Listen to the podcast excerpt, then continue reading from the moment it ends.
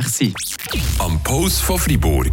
Mit Monis Hunde und Katzenstübli in Laupen. Die kompetente Fachberatung für euer Liebling. Hunde- und Katzenstübli.ch Ja, wobei man muss sagen, heute Mittwoch, wenn ich das auf äh, den Jagdkalender vom Kanton Fribourg gucke, äh, noch nicht ein Haufen los, aber trotzdem wir stecken mit in der Jagdsaison 2023 in diesem Herbst. Ja, und äh, genau das bedeutet äh, vielleicht für euch draußen, wenn ihr äh, Hund habt, dass ihr äh, ein bisschen andere Vorsichtsmaßnahmen müsst treffen müsst, wenn ihr morgen um die Zeit aus dem Haus geht, wo es noch recht dunkel ist. Für das sind wir äh, beim Monigo nachfragen vom Hunde- und Katzenstübli in Laupen.